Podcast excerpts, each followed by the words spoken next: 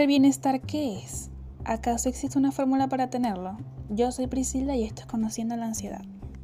Es bastante amplio este tema, pero yéndonos a lo más básico, Google basa el concepto de bienestar en satisfacción y tranquilidad.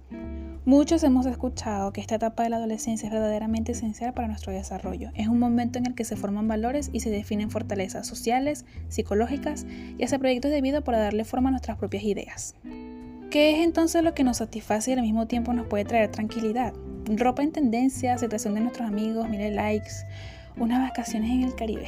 Sé que lo que digo suena banal, pero créanme que las vacaciones no vendrían nada mal. El Caribe se puede quedar con todo mi estrés.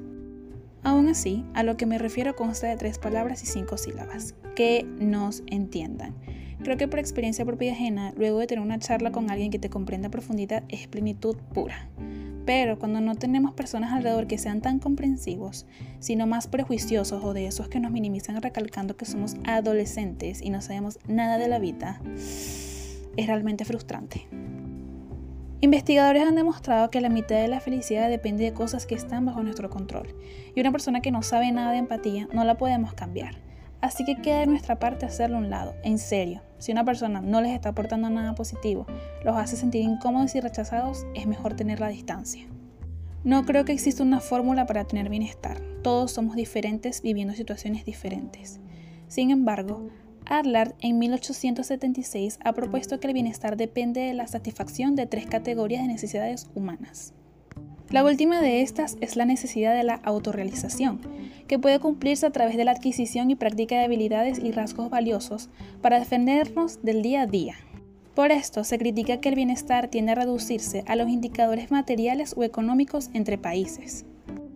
La UNICEF afirma que cuando un país le otorga a los adolescentes correctas condiciones de desarrollo, están siendo estratégicos porque la adolescencia es una ventana de oportunidad excepcional para el crecimiento personal.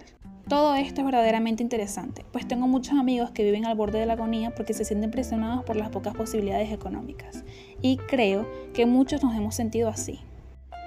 En mi opinión ultra personal, aceptarse es un paso al bienestar que al parecer muchos hoy en día codician, pero no es algo que se pueda conseguir en una tienda online con delivery incluido. El bienestar de cada individuo yace en hacer lo que le gusta mientras no le haga daño a nadie. Si tienen ideas y metas, construyanlas paso a paso, sin prestarle atención a los demás. Confíen en sí mismo y en las etapas de la adolescencia.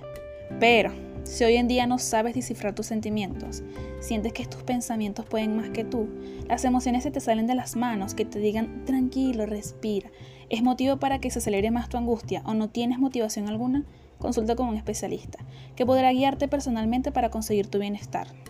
Mientras tanto, quiero que sepas que cuando no puedas ver el lado bueno de las cosas, habrán personas que se sentarán contigo en el lado oscuro. No estás solo. thank you